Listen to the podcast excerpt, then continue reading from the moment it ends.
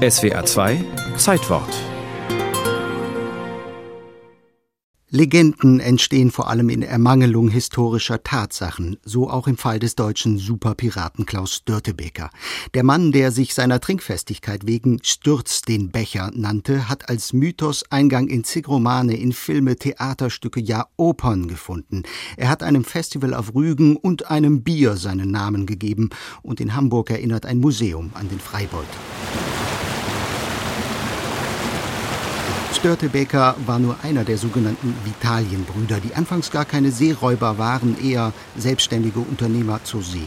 Im Auftrag verschiedener Regierungen wurden sie immer dann losgeschickt, wenn es darum ging, dem politischen Gegner zu schaden.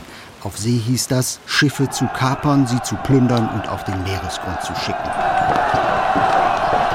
Ende des 14. Jahrhunderts waren das vor allem die Schiffe der dänischen Königin Margarete, die sich weit über Dänemark hinaus bediente. Erst eroberte sie Norwegen, dann Schweden, allein Stockholm widersetzte sich halbwegs erfolgreich. Um der belagerten und ausgehungerten Stadt zu helfen, traf das befreundete Mecklenburg eine folgenreiche Entscheidung. Städte wie Wismar und Rostock versprachen allen, die der dänischen Königin den Garaus machten, Reichtum und freies Geleit, eingeschlossen zwielichtigen Seeleuten, Übeltätern und Geächteten, omnes malefici, omnes profugi sive proscripti. In dem Jahr bildete sich eine nicht kontrollierbare Gruppe von Menschen. Diese nannten sich Vitalienbrüder.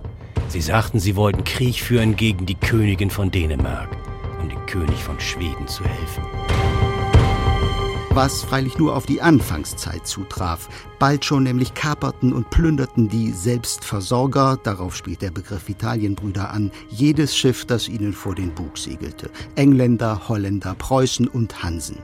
Die Beute teilten sie zu gleichen Teilen unter sich auf, was zum späteren Mythos von den Kämpfern für die Gerechtigkeit erheblich beigetragen hat.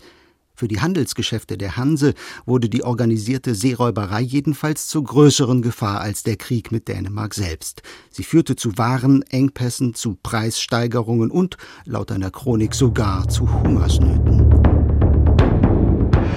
Es starben viele Leute und vor allem ungezählte Kinder.